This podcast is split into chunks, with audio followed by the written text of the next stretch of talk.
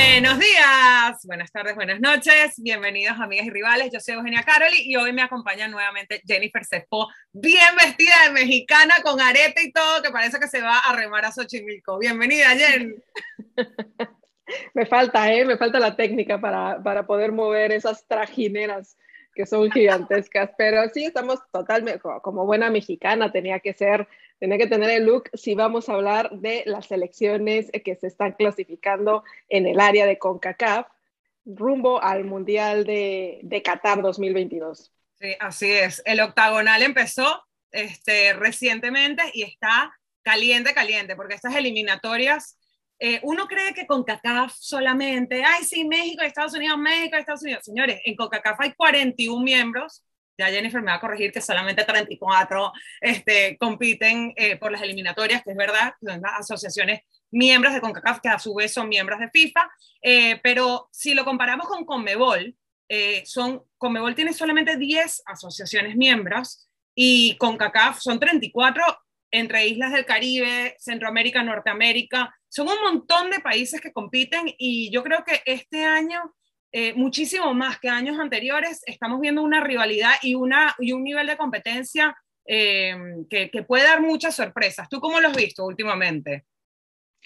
Sí, estamos acostumbrados a que con CACAF siempre lo vemos como México, Estados Unidos y por ahí de repente se asoma Costa Rica, se asoma Honduras, eh, de pronto Panamá. Eh, Panamá es el, bueno, Panamá en los últimos años, pero al final de cuentas son muchísimos, como lo dijiste, muchísimos países que están luchando porque este fútbol se vea, porque crezca, por tomar eh, posiciones mucho más importantes a nivel internacional y que en estas eliminatorias se están dando más, incluso, por ejemplo, Cuba, Cuba tenía, o sea, está dando, bueno, dio un buen papel, tenía desde el treinta y tantos, 38, 1938, que no participa en un mundial y ahora en estas, en estas eliminatorias, pues ha dado un poco más de qué hablar sobre el fútbol que están desarrollando, teniendo también jugadores que juegan fuera de la isla.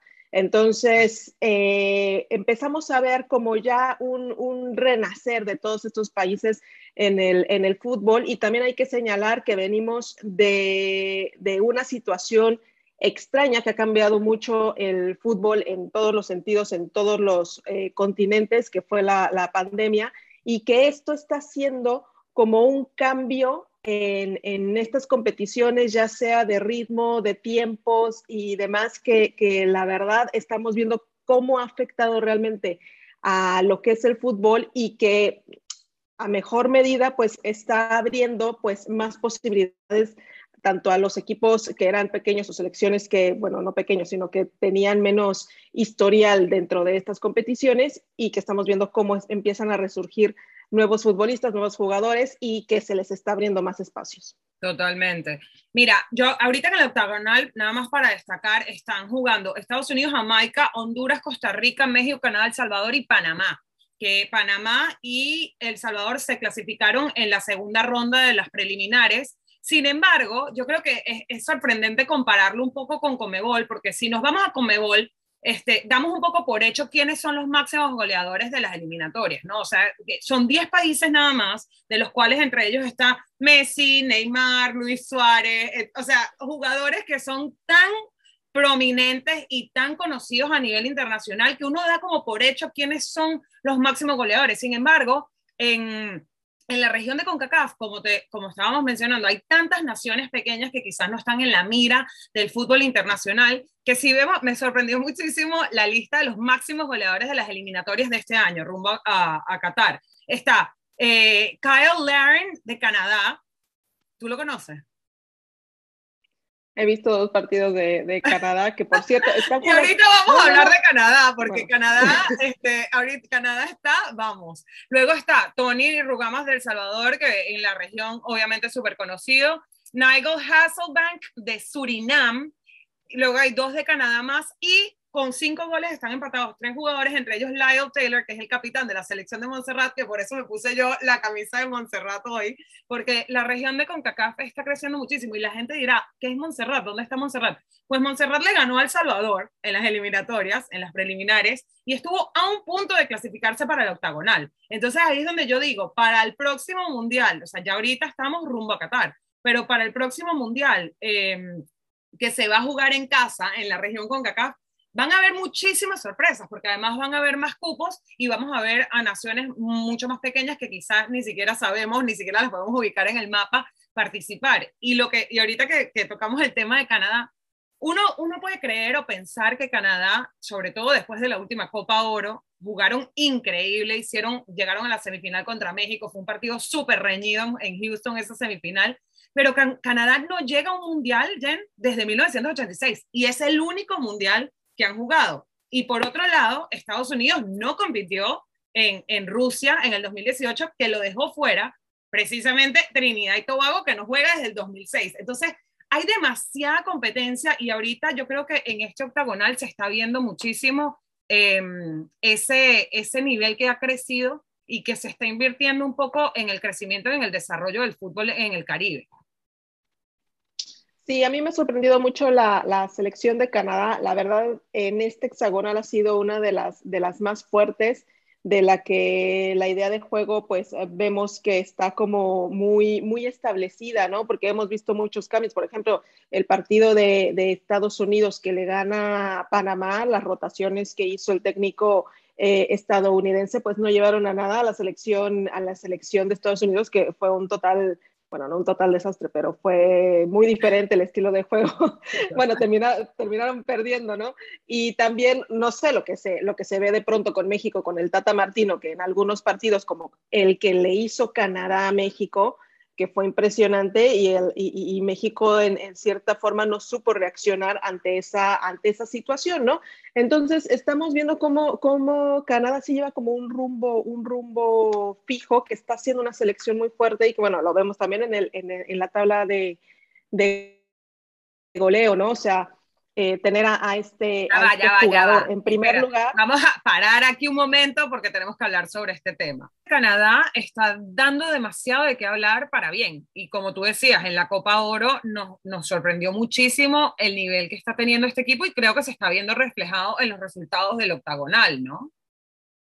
Sí, sí, sí, se han puesto las pilas en lo que es el, el fútbol porque eh, sí, antes era como, como hace años, eh, te estoy hablando era como de, claro, Norteamérica, será eh, México y Estados Unidos ahí medio de repente sobresalía con algún equipo de aquella selección de Alexis Lalas y, compañía, que fue como la primera que de repente, o sea, que, que, se oía, pero en Canadá no aparecía. Después Estados Unidos tuvo un bajón, después regresó esta selección de, de Bruce Arenas con este eh, Landon Donovan, que también empezó ahí otra rivalidad, ¿sabes? Y Canadá se había desaparecido. Entonces, ahora eh, que e, es como la sorpresa, ¿no? Lo, que está haciendo Canadá en el, en el fútbol y para bien, ¿no? Por mejor para, para esta parte de Norteamérica que tener más competencia, porque en sí la, la, competencia directa venía con los equipos de Centroamérica, que, era, que fueron los que empezaron a crecer y a tener como mucho más relevancia. Claro, yo creo que em, siempre, cada año en las eliminatorias de CONCACAF hay como una sorpresa, ¿no? En el 2006, pues Trinidad y Tobago llegó con su equipo a, Alemania.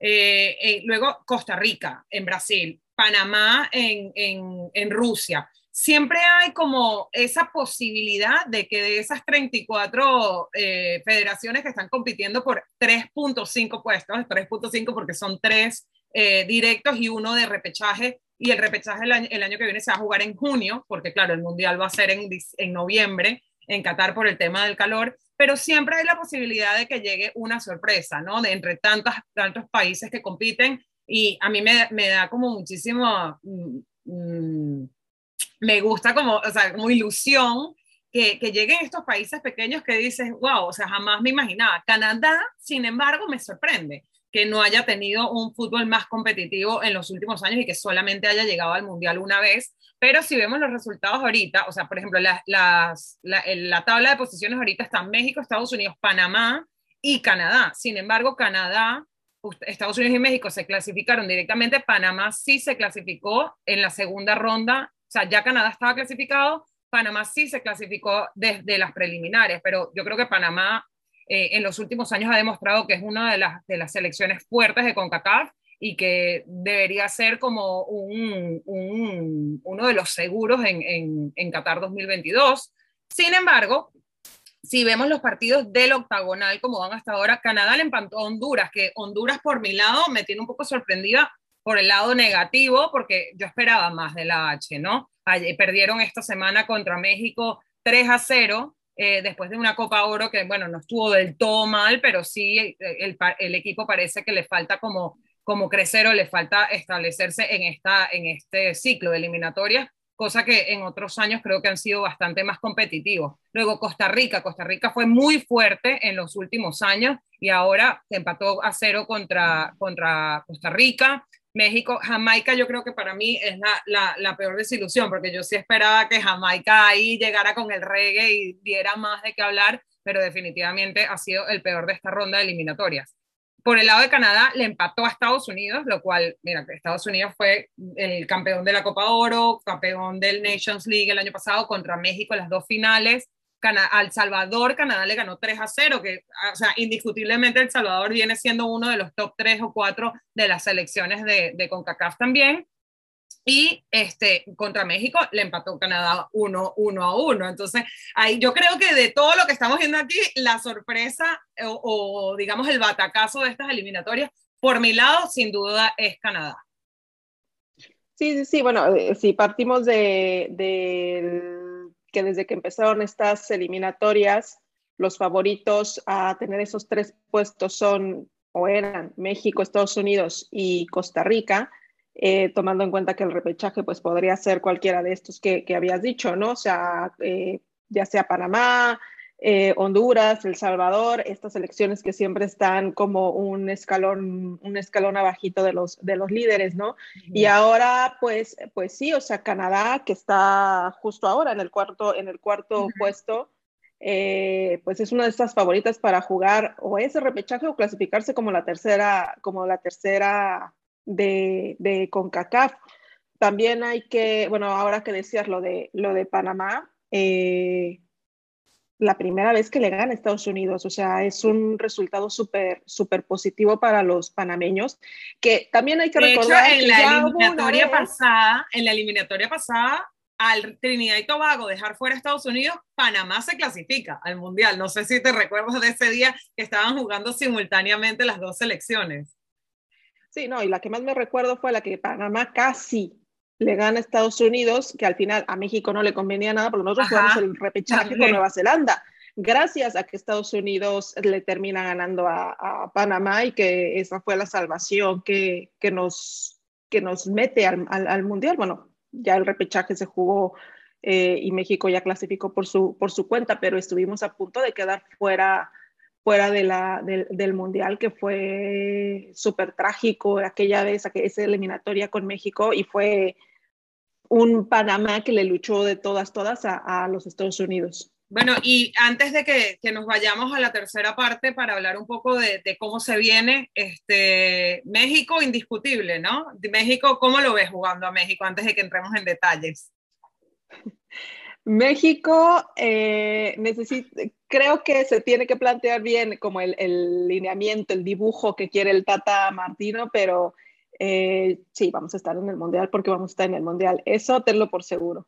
Bueno, yo creo que México es un indiscutible en el Mundial, sin embargo, cada vez van creciendo más las selecciones de CONCACAF que hace unos años los veíamos como, ah, es El Salvador, ah, es Guatemala, ah, es Honduras, pero si los vemos en los, en los torneos regionales, cada vez están dando más y más de qué hablar, cada vez están jugando más de tú a tú y, yo creo que eso se está viendo reflejado en las eliminatorias, en este octagonal, que bueno, apenas empieza. También hay que decir que estas eliminatorias, con este cambio de formato, hace que también eh, cambie el esquema de, de, las competiciones y sea como mucho más, voy a decir, agresivo, ¿no? Porque son partidos de ida y vuelta, de irse de, por fases, entonces esto cambia mucho esa esa percepción de los juegos y realmente, sí, la, la, dinámica de estas, de estas elecciones. Y como decías, para mí México es indiscutible en los mundiales, no nos podemos quedar fuera, que sí, que hemos tenido tropiezos como ese que, contábamos con Estados Unidos y, Panamá, que hicimos repechaje con Nueva Zelanda, pero eh, esta selección mexicana yo la veo firme en este paso al, Mundial. Muchos no creen en, lo que pueda hacer el Tata Martino, pero también muchos lo reflejan con lo último que hizo con, con el Barcelona. Y para mí este, este entrenador es bueno, es un, un tanto clásico, pero es bueno. Me gustaba mucho más, y yo sé que eso levanta polémica, lo que hacía el esquema táctico que planteaba Juan Carlos Osorio, pero bueno, eso ya es otra historia y, siento que México puede hacer algo, mira, lo hemos visto, no, no tenemos un líder de goleo ahora, no tenemos, pero lo que sí es que se ha marcado en todos los partidos y por un jugador distinto. Falta que termine de plantear como, como el esquema que, que, que pretende de esta selección y que también los jugadores estén han habido lesionados, ya vemos a Raúl Jiménez, que estuvo más de un año fuera, lesionados eh, o que no podían eh, venir de, de, Europa a jugar con México. O sea, situaciones que también han bloqueado un poco lo que realmente el Tata Martino quiere establecer con esta selección mexicana, de quiénes serán justo los que van a los que van a participar en esta selección y también decir que Funes Mori, que el pobrecito lo han tratado tan mal algunos mexicanos, es un indiscutible, yo creo, en esta selección mexicana. es, mexicano, es mexicano y ha sido un indiscutible para la selección mexicana y ha hecho las cosas bastante bien. Entonces, pinta bien lo que hace la selección mexicana y esperemos que sí pueda tener, bueno, yo como mexicana lo digo, ¿no? Eh, pueda tener ese diferencial sobre lo que son las demás elecciones, tanto de Estados Unidos, tanto de Canadá, y que no sé cuáles son tus, tus favoritos, Eugenia. Para mí es México, eh, Estados Unidos, yo ya no sé si poner a Canadá en tercero o seguirme con, con Costa Rica, que es una selección que le, tengo, que le tengo como cariñito, fíjate. Mira, yo también le tengo cariño a Costa Rica. La verdad es que siento que aquí lo que, lo que podemos ver, la diferencia que podemos ver entre las selecciones es la generación. México ya está jugando con una generación nueva, eh, Canadá tiene una generación increíble de, jóvenes. Estados Unidos, bueno, pura estrella, pura estrella que juega en Europa, eh, jugadores jóvenes con hambre de ganar, con ganas de, conseguir resultados. Eh, sin embargo, Costa Rica, creo que la generación de Costa Rica va a estar muy fuerte cuando hagan ese relevo generacional para, para el Mundial del 2016, de 2026. Dios mío, yo me quedé pegada.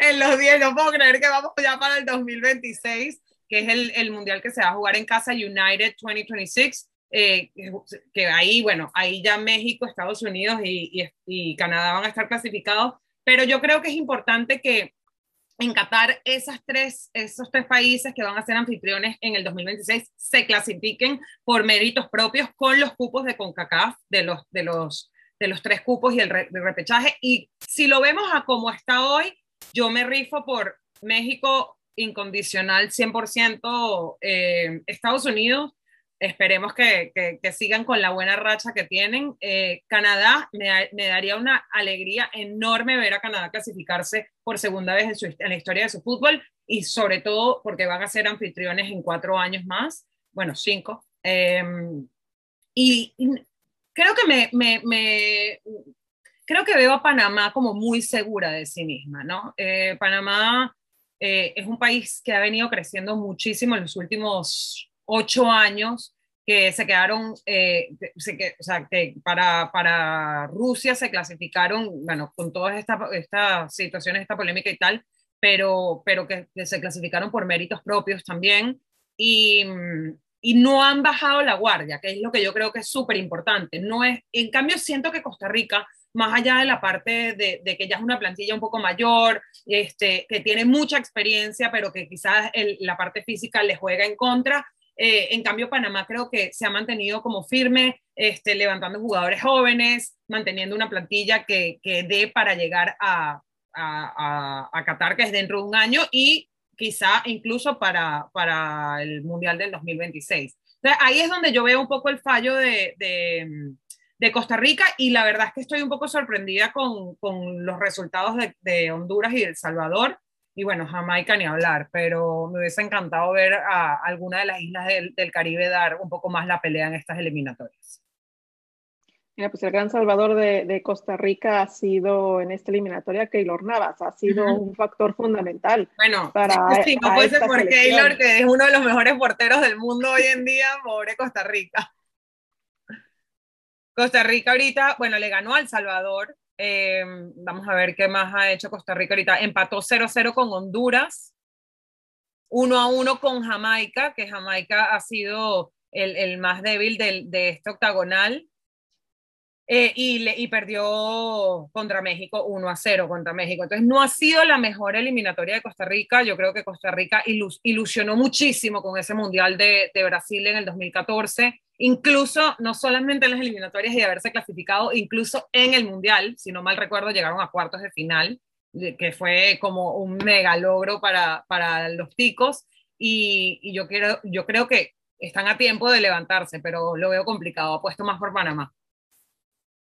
Bueno, y lo que viene, ¿no? O sea, este mundial que es atípico por, la, por, por las fechas, incluso eh, el cómo van a llegar los jugadores, porque al final todos los calendarios del fútbol se están reduciendo, se están llevando una maquinaria súper forzada rumbo a Qatar para poderlo hacer en estas fechas, que es lo nada habitual, pero bueno, es, es la situación que, que se está presentando. Y después, después de esto, que en noviembre vamos a tener un mundial, pues viene otro, viene uno que se hace en todo Norteamérica. Exacto, y que, se va a jugar en eh, casa. Y que, exacto, y que además va a tener diferentes sedes, va a tener mucho más selecciones, va a tener mucho más cupo de participación y que ahí sí, ya teniendo clasificado sí o sí a lo que es Estados Unidos, México y Canadá, pues veremos cómo se desarrollan esas eliminatorias en la otra, en la otra parte de la CONCACAF, ¿no? O sea, de, quiénes serán los que realmente tengan esos cupos que, que, los hagan clasificarse a este mundial. ¿Tú cómo ves? Yo veo que se nos acabó el tiempo hace como un minuto, pero nos tenemos que ir, pero seguiremos hablando de esto. Nos vemos la próxima semana aquí en Amigas y Rivales. Chao, Jen.